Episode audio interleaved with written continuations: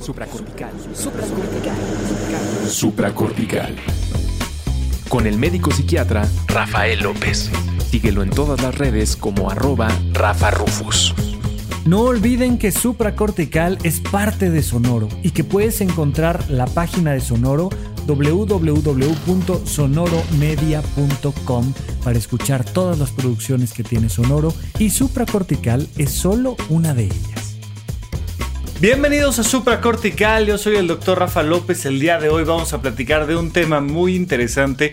Me mandaron un mensaje a través de arroba Rafa Rufus en Instagram y me decían, oye Rafa, ¿qué onda? O sea, esto de el ego.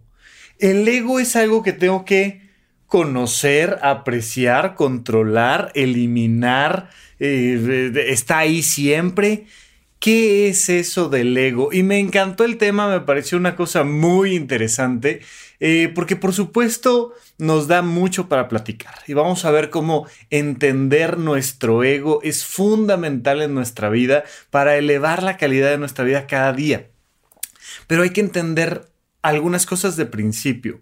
Muchas de ellas ya las hemos comentado. ¿Te acuerdas que estuvimos platicando del tema de las emociones y cómo cada persona le da un nombre a sus emociones en realidad?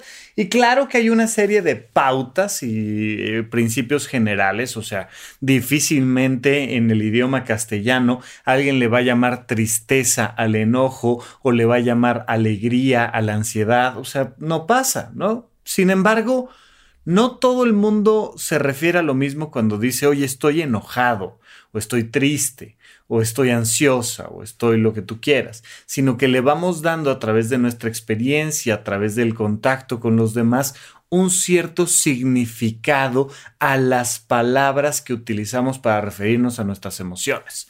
Ese es el tema con las palabras, que muchas veces cuando hablamos de algo, estamos combinando idiomas no es tan evidente porque todo está en español, ¿no? Todo está en castellano. No se vuelve tan evidente que una persona está combinando cosas, a diferencia de cuando lo combina en otros idiomas, ¿no? Y de repente mm, es muy frecuente, especialmente aquí en México, que ciertas personas empiezan a talking in English, ¿no?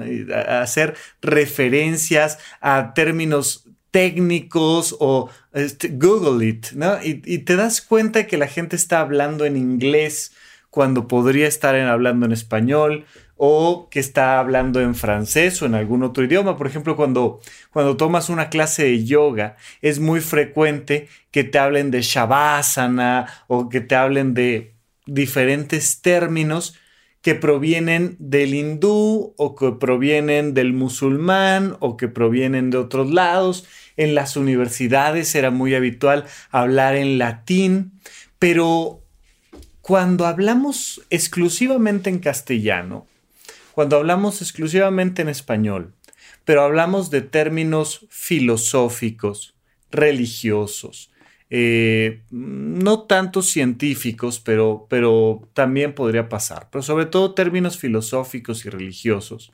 puedes estar haciendo referencia a cosas diferentes con la misma palabra. Y entonces no es lo mismo, son idiomas distintos.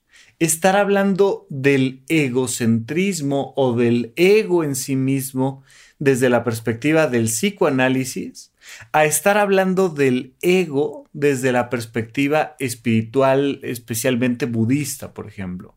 Y son egos completamente distintos el budismo del psicoanálisis. Pero nos da esta sensación como de, de que debe ser lo mismo, pues es la misma palabra, ¿no? El ego, es que tienes mucho ego, es que tienes que liberarte del ego. Y por el contrario, dentro del psicoanálisis, y lo vamos a ver, el ego es algo que hay que cuidar y hay que fomentar. Si no está bien tu ego, no hay nadie ahí, estás víctima de las circunstancias, mientras que desde la perspectiva religiosa, filosófica, oriental, si estás en el ego nunca vas a trascender. Entonces nos empieza a causar, porque además se vuelven términos populares, ¿no? Se vuelven así como el desapego, así como el trastorno bipolar, así el ego se vuelve de uso común y cotidiano y la gente lo usa en las banquetas y en las sobremesas y pareciera que todo el mundo entiende qué es eso del ego y qué tenemos que hacer con él. Sin embargo, cuando realmente entendemos nuestro ego, entonces podemos hacer algo con él. Esta es la otra parte maravillosa de aprender una palabrita nueva, la palabra que seas, ¿no? Lo hemos platicado, ya sea que aprendas la palabra inversión o ya sea que aprendas la palabra trascender o ya sea que aprendas la palabra resignificar o ya sea que aprendas la palabra que tú quieras, ¿no? Este, em, la, la nube en el software. Cuando aprendes una palabra, tú estás haciéndote de control sobre el mundo. Las palabras nos permiten en mayor o menor medida interactuar con el entorno de una forma que sea más útil para nosotros. Las palabras se vuelven muy importantes. Entonces, cada vez que aprendes algo, cada vez que aprendes una palabra, pues ahora te has vuelto una persona que tiene más control sobre el mundo. Imagínate que estás viendo un partido de fútbol soccer, ¿no?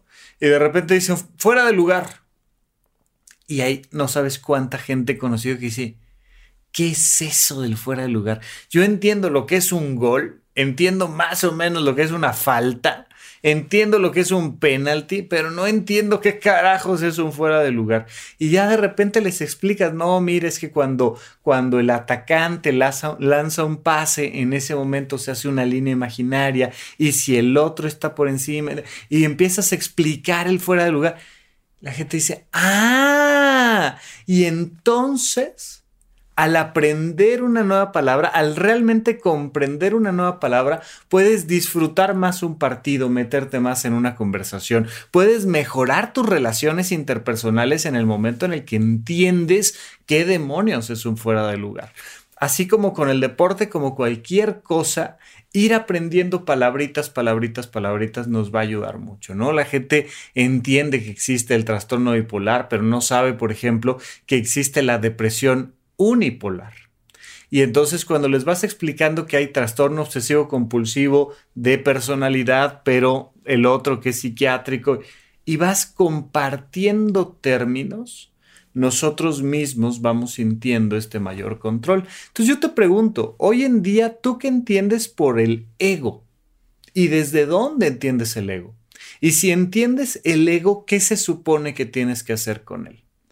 ¿Qué hay que hacer con él? ¿Eliminar el ego? ¿Fomentar el ego? disminuir el ego, controlar el ego, es algo bueno, es algo malo, está dentro de ti, está afuera, ¿qué es eso del ego? Eh, las palabras se vuelven tan, tan, tan flexibles que por favor comprendamos. No se trata de saber quién tiene la razón, porque al final en el mundo de las palabras nadie tiene la razón. Las palabras son propiedad del hablante.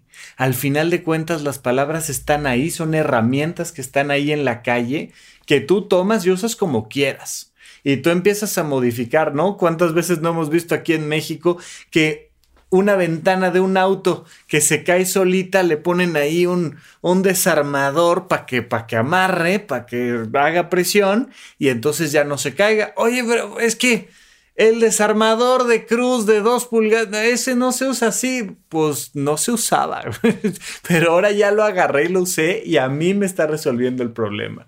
Es una inerte barra de carbón que te sirve para regresar al planeta Tierra o lo que tú quieras y, y de alguna manera nosotros vamos usando estas palabras de esa manera. Mira, tan flexible es este tema del ego como palabra que existe el ego en el mundo de la medicina interna y son las siglas de examen general de orina, ¿no? Oye, ¿qué hay que hacer con el ego? Pues hay que pedirlo, hay que interpretarlo y hay que pedirlo cada mes hasta que la persona ya salga sin infección en las vías urinarias. Pues es lo que hay que hacer, ¿no? Oye, ¿qué es eso del ego? No, no, pero es que en medicina el ego es una cosa, pero en el psicoanálisis, que por ahí quiero que comencemos, el ego es algo completamente diferente. De la psicología, hoy en día el psicoanálisis está muy, muy, muy em, puesto en tela de juicio por la gente que se dedica a temas psicológicos y especialmente por profesionales de la psicología, te dicen que el, psicoanálisis no es psicología, ¿no? El psicoanálisis es una especie de filosofía también. Sin embargo, sin psicoanálisis no hay psicología, ¿no? O sea, hay un, hay un bagaje histórico que venimos arrastrando del mundo del psicoanálisis y que tú puedes estar a favor de Freud, en contra de Freud, pero no puedes hablar de psicología sin Freud. Y dentro de este mundo del psicoanálisis, Sigmund Freud, que fue el padre del psicoanálisis, eh, tuvo a bien dar la explicación de que nuestra mente tenía tres secciones. Y es un poco como un iceberg, de alguna forma, donde tienes la punta del iceberg, la parte media y luego toda la base eh, que está por debajo de las aguas en este iceberg de nuestra mente. Y para Sigmund Freud había tres elementos importantes. El yo, que estaba en medio del super yo y del ello. O el ego que estaba en medio del superego y del id. Para Sigmund Freud, yo, el ego, es la parte importantísima de la existencia de la mente que logra estar en medio del super yo, que son los grandes condicionamientos socioculturales, el deber ser, es que yo debería, es que se supone, es que hay que casarse antes de no, todas estas ideas que son de allá afuera, pero que las traigo adentro de mi mente, son el superego, el super yo. Y mis impulsos, mis ganas de matar a alguien, mis ganas de, de dominar a alguien, mis ganas de comer, de reproducirme, todos esos impulsos que, que surgen animalmente dentro de mí están en el otro extremo. Entonces tenemos dos planetas que se están peleando, dos universos que se están peleando todo el tiempo el deber ser con el querer ser, ¿no? Y entonces se da este choque de mundos donde constantemente nos vamos dando cuenta de que no pueden convivir en el mismo espacio. Y entonces de repente conozco a alguien que me parece muy guapo, muy guapa, y mi super yo dice, hey, tranquilo, no, no, despacito, hay que respetar, distancia, no la molestes, no lo molestes, tal. ¿Qué tal si este, habla mal de ti? Lo que tú quieras y todos los condicionamientos. Y por el otro lado está este impulso de decir, mira, yo, yo por mí ahorita este, me le voy encima y a besos y lo que sea y, y en medio tiene que haber un mediador. Ese mediador es una zona más o menos consciente de nuestro ser que nos permite hacer una intermediación entre esos dos mundos. Así es que vamos a hablar primero de esta perspectiva. ¿Qué tanto te sientes tú en manejo consciente y controlado de todos tus impulsos, pero al mismo tiempo, qué tanto logras manejar y controlar todo tu deber ser, todas estas cosas que están por encima de ti, que provienen de la sociedad? A pesar de lo que pudiéramos creer y que sonara muy lógico, que lo difícil sería controlar nuestros impulsos. En realidad, lo difícil no es tanto controlar este id, este ello, esta parte animal poderosísima y fuerte de nosotros. Lo difícil en realidad, especialmente con el paso de los años, es controlar al super yo, al superego, es controlar a los condicionamientos socioculturales. Todo esto que hemos platicado en muchísimos episodios que tiene que ver con, oye, ¿y si me equivoco en una toma de decisiones? No, mejor sabes qué, que no tomo decisiones. Oye, ¿y si me abandonan? No, entonces sabes qué, no. Oye, ¿y si sale mal? ¿Y si me critican? ¿Y si, y si? Todos estos y si que muchas veces vienen de estos condicionamientos socioculturales, de que le tenemos terror a que nos desprecie la sociedad. De que le tenemos terror a que nos digan que no, de que le tenemos terror a cometer pecados que ya sabes que desde niño te dicen, eso no lo hagas, es pecado, y uno dice, no, no lo voy a hacer. En términos sexuales, especialmente nosotros que provenimos de herencias, de religiones judeocristianas tan culpígenas, en términos sexuales hay una limitación tremenda, ¿no? Eso no lo puedo vivir las drogas y el sexo y todas estas cosas que de no, no, no, no, no, no, porque es malo, porque es feo, porque fuchi, porque, porque hasta que me case de blanco, porque... Y todas esas ideas sociales son mi superego. Y todas esas ideas sociales hay que saberlas controlar. En realidad hay que saberlas mediar. Y entonces en medio de mí hay un ego que me permite filtrar los dos universos. Por un lado, voltear y, eh, imagínate que eres un intermediario, voltear y platicar con esta parte más animal que tengo y decir, oye, ¿qué quieres en la vida? O sea, ¿qué, qué necesitas? Ah, es que yo quiero y tal, y va, ok, calma, calma, vamos a ver cómo lo vamos a hacer. Y volteas para el otro lado y volteas con el superego y le dices, oye, a ver, y este, ¿cómo dices que están las reglas? ¿Está permitido aquí que, ah, de, qué hora a qué hora? ¿Y qué tanto? ¿Y, y cómo le hago para que, y si no me ven, lo puedo hacer? Y, y empiezas a platicar con el policía, con el juez del otro lado. A ver, y hasta que llegamos a un acuerdo y decimos, va, entonces vamos a hacer esto. Y una vez que el ego funciona y está en un adecuado funcionamiento consciente, entonces sí la persona puede responder de la mejor manera ante su principio de realidad, ante una situación que desea, pero ante una situación que se le puede salir de las manos y que por tanto hay que controlar y, está en medio de esos dos mundos. Así es que desde esta perspectiva psicoanalítica, quiero preguntarte, ¿qué tan bien posicionado, qué tan despierto sientes tu ego? Qué tan bueno, qué tan buena eres para llegar a un acuerdo entre lo que deseas y entre lo que debes de hacer. Esto es importantísimo, porque así ganas, ganas, ganas, ganas de pagar impuestos. La verdad es que no. Oye, es que así ganas, ganas, ganas de ir al dentista. No. Ganas, ganas, ganas de ahorrar. No de lo que nos dan ganas es de comer, de estar tirados en la cama, de no ir a trabajar, de irnos de viaje, de, o sea, de ganas.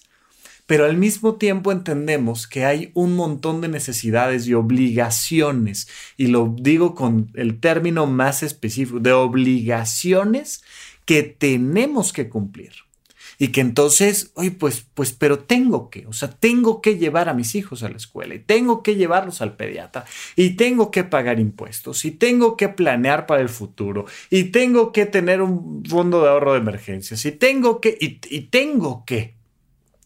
¿Qué tanto sientes un equilibrio entre estos dos mundos? Observa cómo es tu vida y, y especialmente observa cómo piensas tu vida. Observa qué tanto tienes la posibilidad de tomarte un momento y decir, a ver, esto es lo que quiero y esto es lo que tengo que. ¿De qué tamaño está lo que quiero y lo que tengo que? ¿Y cómo hago que lleguen a un acuerdo estos dos universos? Insisto, a pesar de que adentro de nosotros hay un, un animal enorme que, tiene deseos de alimentarse, deseos sexuales, deseos de sobrevivir. En realidad, el monstruo que cuesta mucho más trabajo controlar es las cadenas con las que está amarrado ese animal. Todo el tiempo estamos limitados, limitados. No te pongas ese color, no te pongas esa falda, no vayas a ese lugar, no compres ese videojuego, no estés viendo caricaturas. Todo el tiempo tenemos vocecitas adentro de nuestra cabeza que nos dicen lo que un hombre debería de estar haciendo, lo que una mujer buena y santa debería de estar haciendo, lo que, lo que se espera gubernamentalmente de nosotros, lo que... Y, y te metes a redes sociales y ves pleitos de superego, ves pleitos de super yo. Es que esto debería de ser así, es que esto debería de ser de tal manera, es que esto es pecado, es que esto es fuchi guacala, es que, es que, es que, es que, es que. Y toda la corrección política, a diferencia de lo que podríamos pensar que, bueno, la corrección política es a favor de la libertad y la diversidad. Y, no, no, no, no, no. Ves todo el drama de la corrección política en las redes sociales y es superego, superego, superego. La gente ahí expresa, no, no, es que esto no, debería de ser y tal, y me ofende y me molesta y... Y es una cosa impresionante. Yo te pregunto a ti, si fueran de un tamaño, si fueran piedras grandotas, esferas grandotas, si fueran pedazos de algo que pudiéramos medir y pesar, en tu vida, ¿qué pesan más? Tus impulsos, tus deseos más profundos y genuinos, o tus condicionamientos socioculturales y lo que se supone que debes de hacer. Te vas a dar cuenta que muchas veces tu ego tendría que eh, estar chambeando más de manera más consciente y haciendo mediciones y diciendo, a ver, pues vamos a llegar a acuerdos porque necesitamos equilibrar un poco más este mundo y vamos a, bajarle acá un poquito para subirle acá de este otro lado o al revés o lo que tú quieras pero desde esa perspectiva el ego es súper importante. Ahora, hay otra perspectiva psicológica relacionada con el ego, que es el egocentrismo. Cuando estamos hablando del egocentrismo, ya no estamos hablando del ego de Sigmund Freud. ¿Ok? ¿Viene de ahí? Sí. ¿El terminajo se parece? Por supuesto. ¿Nos podemos confundir? Pues es fácil, claro. Y al final de cuentas, un psicólogo, un psiquiatra, pueden venir y decirme, no, no, no, no, Rafa, te equivocas, porque en realidad el ego, taca, taca, ta, y te empiezan a sacar libros y argumentos y pero cuando estamos hablando del ego, estamos filosofando, ¿no? A diferencia de lo que podría pasar en el mundo de la medicina cuando hablas de la glucosa, oye, es que estamos viendo una muestra de glucosa. Pues no hay diferentes glucosas. O sea, la glucosa es una molécula de seis carbonos, etcétera, etcétera, que entra a la célula y se parte en dos triosas. Y, o sea, ahí no hay confusión.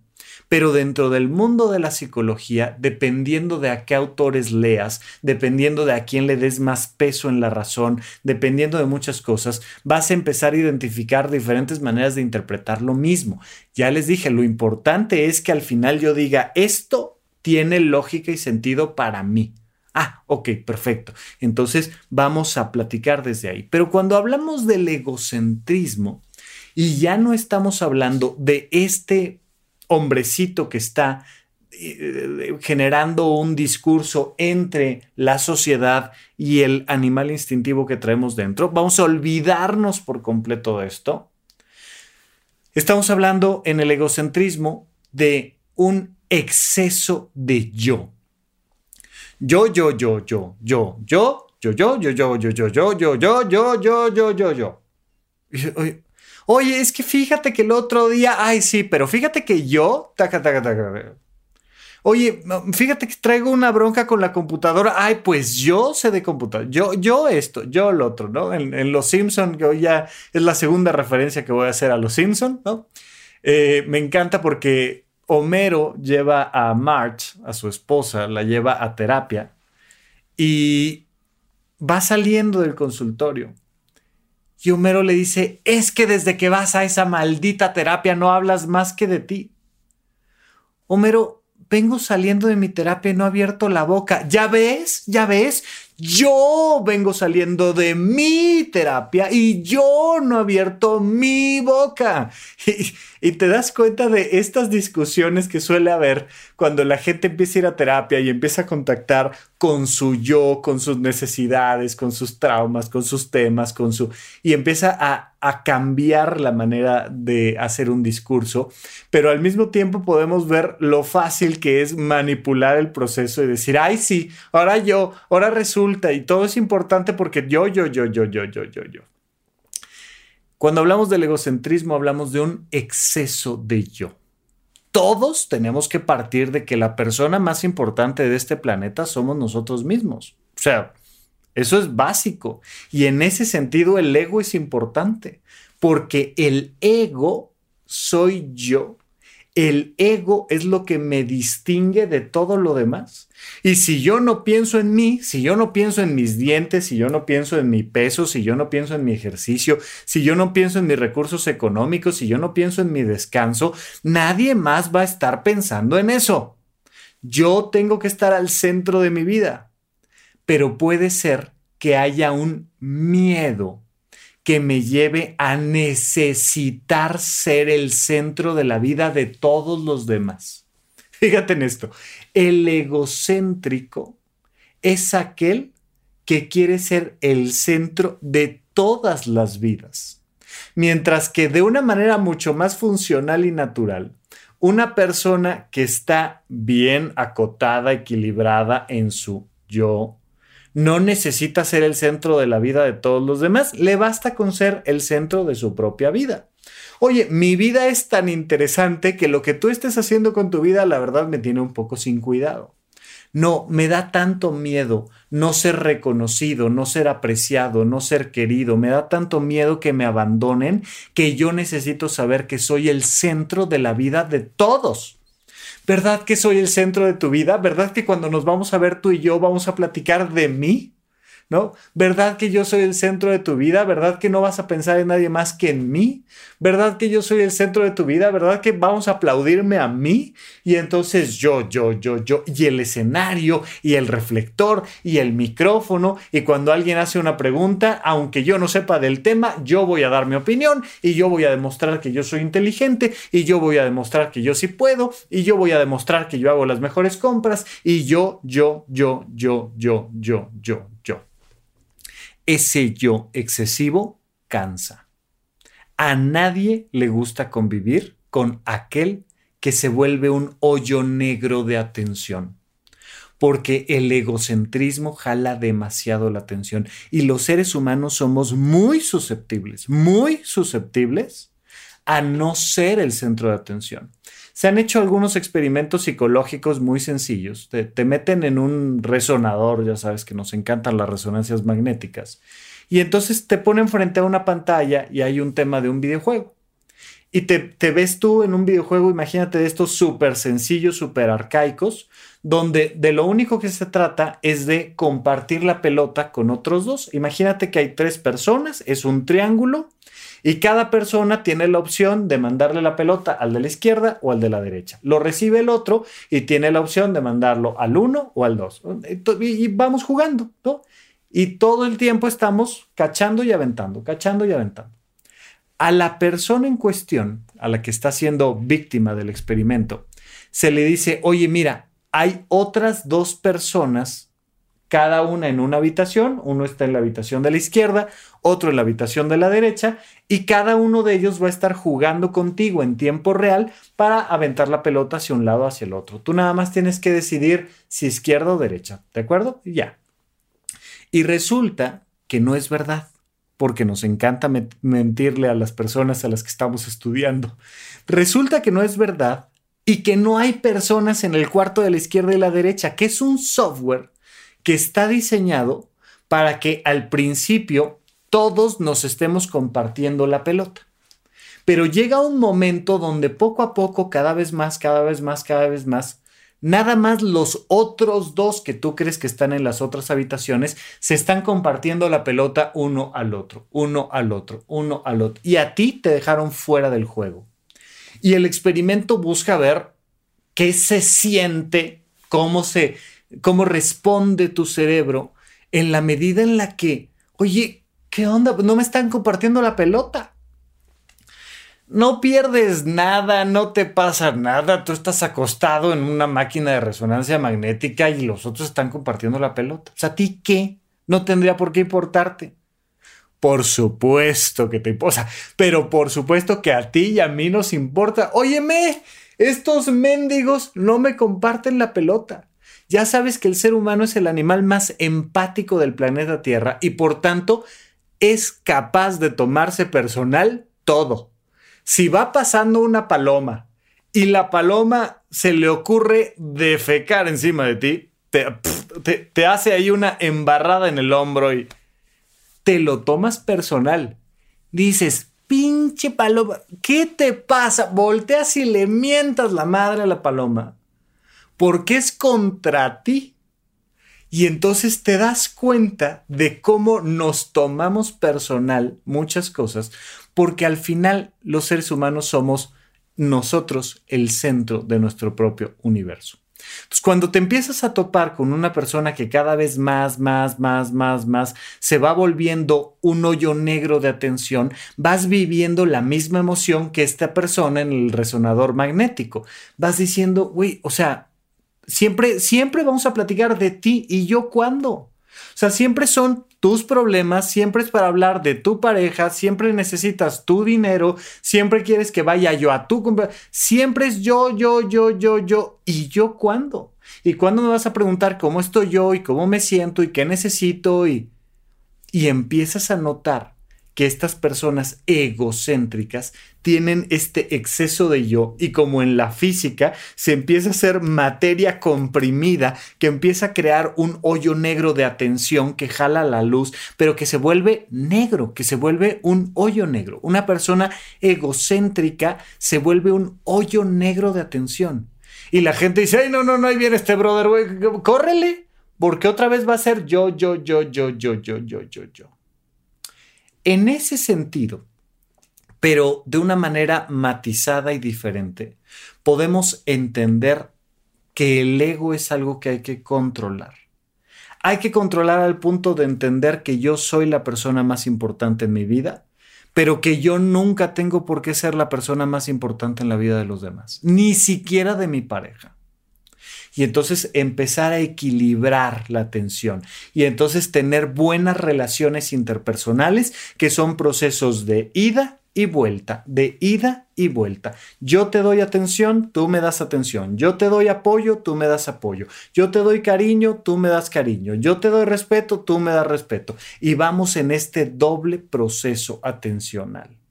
En ese sentido, el ego es algo que hay que controlar. Y habría una tercera perspectiva para el día de hoy que te voy a platicar después de un corte cuando regresemos aquí a supracortical. ¿En dónde, cuándo y para qué escuchas supracortical? Comparte tu experiencia en redes sociales para que más personas conozcan este podcast. Sigue al Dr. Rafa López en todos lados como arroba Rafa Rufus. Estamos de regreso con ustedes en Supracortical. Oigan, recuerden que durante todo el mes de agosto del 2021 tenemos esta promoción para que conozcas la plataforma de Horizonte 1. Horizonte 1 es una plataforma web donde estamos dando cursos en línea, los cursos del conocimiento de uno mismo. Voy a darles 12 cursos de biología de la vida cotidiana. Ya estamos terminando el curso 1, pero quedan ahí grabados para que los veas las veces que sean necesario. Tenemos mi curso de finanzas personales y el curso de Pepe Valdés de habitómano de técnicas de productividad y organización para tu vida diaria todos estos cursos los vamos dando una sesión nueva cada semana, cada semana, cada semana y van quedando grabados. A la par tenemos eventos en tiempo real, nos conectamos por Zoom, tenemos sesiones de preguntas y respuestas, tenemos cine debate, tenemos eh, un, taller que estamos, no estamos dando, pues, estamos ofreciendo dentro de la página porque no lo damos Pepe y yo, lo dan profesionales dedicados a eso, de improvisación teatral que nos permite mantener nuestra mente fresca, moviéndonos hacia adelante y constantemente vamos a ir agregando más y más y más contenido a la página de horizonte1.com y durante todo este mes tienes la promoción de un mes gratis si en el momento en el que entras y te registras, donde dice tengo un código, pones el código supracortical, todo junto y con mayúsculas, te va a aparecer canjear un código, le picas ahí en canjear un código y te va a cobrar un peso la plataforma. Vas a tener que poner ahí tu tarjeta y demás, te cobra un peso. A partir de ahí cuesta 380 pesos mexicanos cada mes, pero puedes cancelar en el momento en el que tú quieras. La idea es crear una convivencia, un grupo importante que poco a poco vaya compartiendo más y más temas del desarrollo personal. Ahorita seguimos en pandemia, vienen oleadas, suben las cosas, bajan las cosas y de repente tenemos que frenar un poquito los planes que teníamos de convivencias personales. Pero me encantará regresar al tema de las conferencias en vivo, de eventos que podamos ir a ver juntos una obra de teatro, platicarlas, que tengamos viajes al interior de la República, en su momento ojalá por Latinoamérica. Pero ahorita pero ahorita no, ahorita todos debemos de seguir guardados con cuidado en casa y por tanto, por ahora, tenemos esta promoción durante todo agosto de un mes gratis de Horizonte 1 con el código supracortical. No te lo pierdas e independientemente de eso, pues seguimos platicando aquí en el podcast de supracortical cada semana, sigue siendo gratuito y lo seguirá siendo siempre y me encanta cuando se contactan conmigo y me mandan un mensajito, Instagram, Twitter, me, ponen ahí en arroba rafarrufus con doble R en medio algún mensaje y nos saludamos y se los agradezco muchísimo. Por ahora, seguimos platicando de este tema del el ego.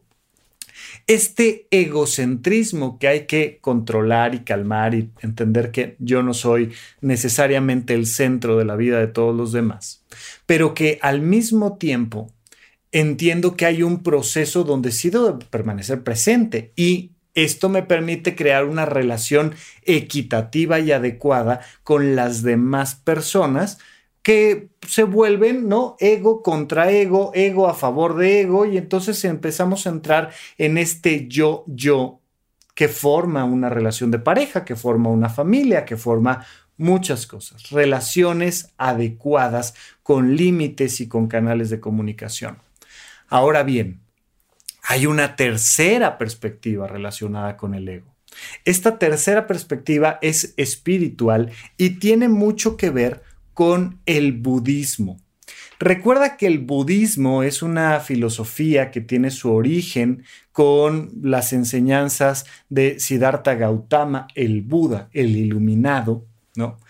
Pero que pues imagínate lo que ha pasado con cualquier filosofía que haya durado tantos años en el planeta Tierra pues va teniendo interpretaciones, ramificaciones y los occidentales hemos tenido un gusto por el hallazgo de estas perspectivas filosóficas y desde hace ya algunas décadas lo tomamos y ahora meditamos, pero hacemos yoga, pero hablamos de, del budismo y nos sentimos muy budistas y hasta Lisa Simpson es budista y...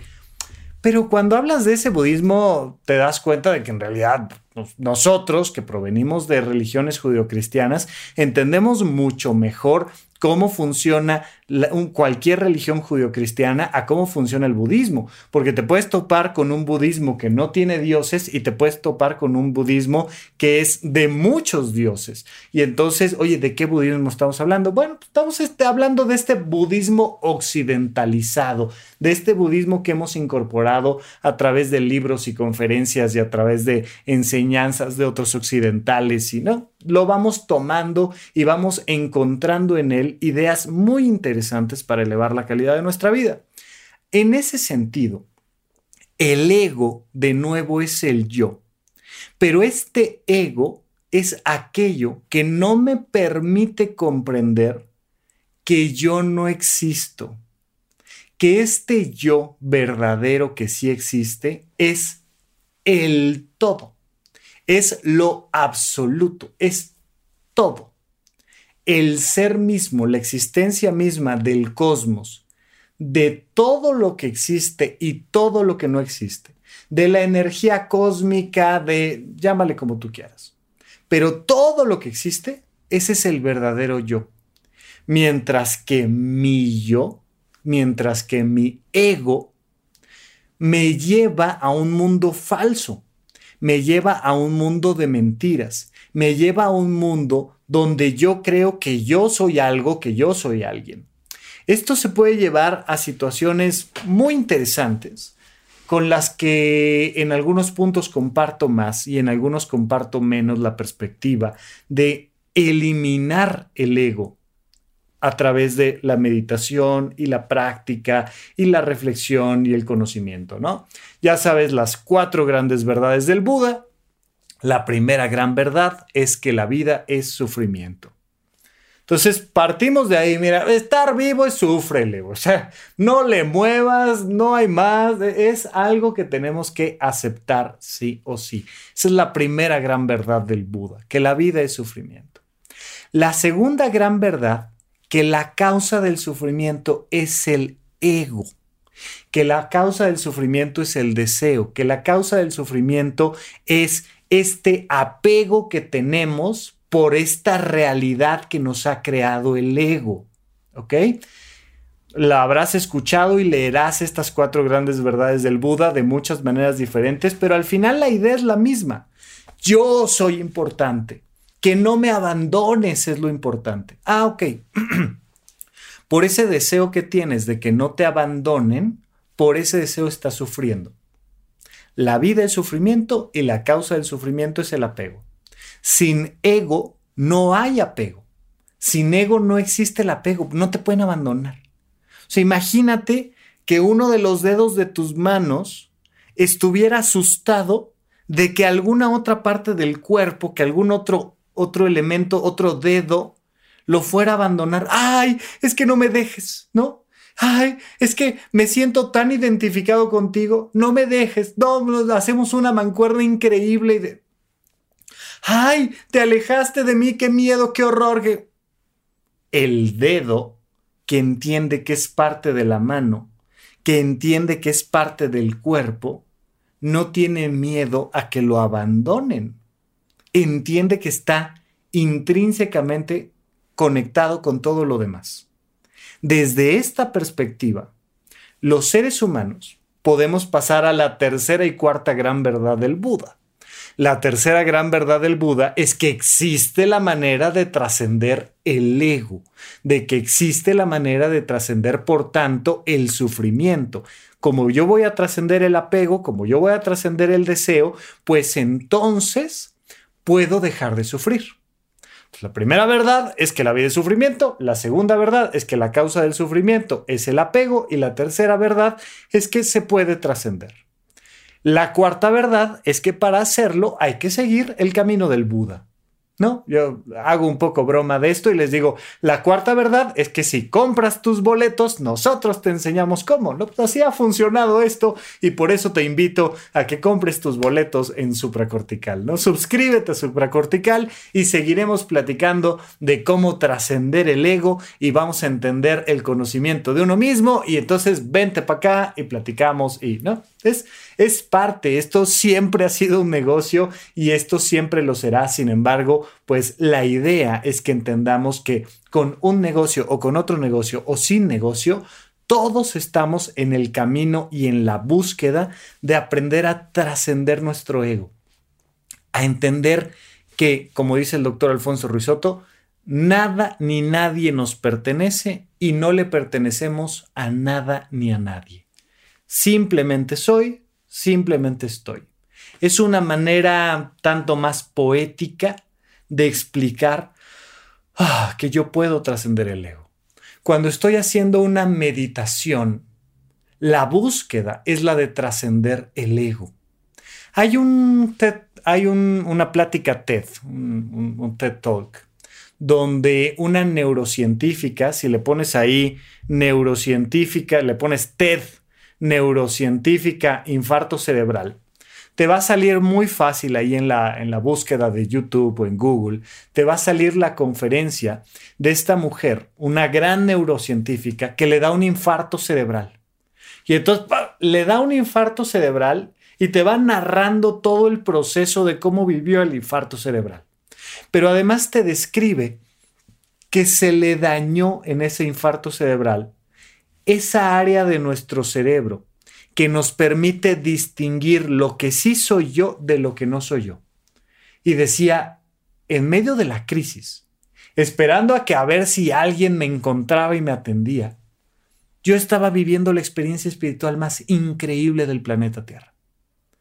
Se me habían roto las fronteras, los muros entre lo que soy yo y lo que no soy yo y empecé a sentir que podía extenderme en toda la humanidad, que tú y yo éramos el mismo ser, que yo y el mar somos lo mismo, que yo y el sol somos lo mismo, que yo y el cosmos somos lo mismo.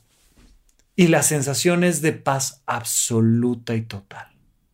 A la hora que eliminas las barreras entre lo que soy y lo que no soy, y te conectas con esta vida y todas las vidas, con todos los pasados del ser humano y con todos los futuros del ser humano, trasciendes estas barreras del ego y alcanzas esta sensación de paz espiritual.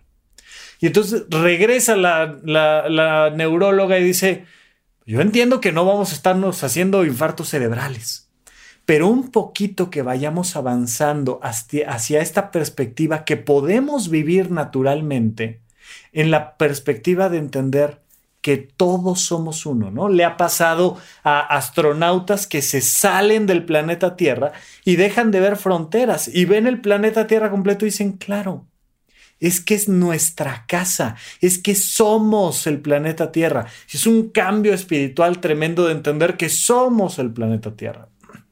Hay un, hay un pequeño corto animado también en YouTube que se llama El huevo de Egg y hace una referencia de cómo Dios y yo somos el mismo y es una perspectiva filosófica, religiosa, donde entras en este fenómeno. Muchísimas personas consumen, por ejemplo, el veneno del sapo y cositas así, ¿no? La ayahuasca misma, sustancias psicoactivas que lo que hacen es acabar con las fronteras del ego y permitirte vivir esta experiencia. Yo no te recomiendo que hagas ninguna experiencia que raye en riesgos biológicos o legales, pero lo que sí te puedo decir es se hace. Y la sensación que te da finalmente es de abatir por completo las barreras que tienes con el otro cuando entiendes que el otro y tú son el mismo, trasciendes el sufrimiento. De ahí esta frase que dice Cristo en la Biblia, que te dice, ama a Dios sobre todas las cosas y a tu prójimo como a ti mismo. Pero fíjate, o sea, no es como de, pues ámalo a Él y ámate a ti y ama a Dios. No, es el mismo amor para los tres. Es la sensación de yo soy Dios, yo soy tú y yo soy yo. Y entonces das este vuelco de una perspectiva filosófica y espiritual que te da una sensación de paz, de tranquilidad, de trascender el sufrimiento. Dejas de tener este ego que te hace daño. Entonces tenemos estas perspectivas del ego, donde por un lado el ego es importantísimo porque desde una perspectiva psicoanalítica es ese elemento que permite equilibrar entre los elementos que están allá afuera condicionándome y los que están acá adentro impulsándome a seguir. Pero por otro lado, el ego es importante porque yo me tengo que cuidar a mí porque si no ahorro yo para mi vejez, nadie va a ahorrar para mi vejez. Pero al mismo tiempo, este ego puede volverse un hoyo negro que capta tanto la atención de los demás que me empieza a causar problemas interpersonales. Pero en una visión, en una lectura mucho más alta, más espiritual, en la medida en la que yo le quito importancia a mi yo y le sumo importancia a que todos somos el mismo yo, entonces me pongo en un camino de paz, de realización, de armonía. Me da igual cuál de estas perspectivas tomes. Lo importante es que tú sigas pensando cómo una palabra como el ego puede elevar tu calidad de vida. Tal vez te quedas con esta última perspectiva, que es con la que muchos nos hemos quedado, de decir, vamos a comprender que somos un mismo México. Vamos a comprender que somos una misma colonia, que todos somos yo. Vamos a comprender que somos una misma humanidad, que no hay países, que somos todos el mismo. Vamos a comprender que no somos los seres humanos y los animales, que todos somos la vida orgánica del planeta Tierra vamos a comprender que somos el Sol y los planetas y vamos a comprender que todos somos el cosmos. Y desde nuestro pequeño yo, vamos a seguir dando lo mejor de nosotros hacia todos los demás, comprendiendo que le estamos dando un gran beneficio a todos a todo lo que es y a todo lo que existe y al mismo tiempo que estamos alcanzando la máxima calidad de vida individual. Pero seguiremos platicando un poco más de esto la próxima semana aquí en Supracortical. Gracias por escuchar Supracortical. En verdad me interesa muchísimo conocer tu opinión sobre este episodio o cualquier otro que quieras platicarme. Puedes encontrarme como arroba rafarufus en Twitter, en Facebook y en Instagram. Quiero darte las gracias por escuchar Supracortical y sobre todo por suscribirte y seguirme donde sea que estés escuchando este programa y así te puedes enterar todo el tiempo de nuestros próximos estrenos.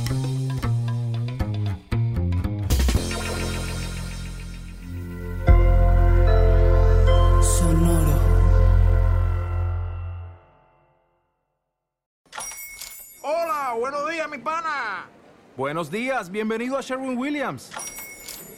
¡Ey! ¿Qué onda, compadre?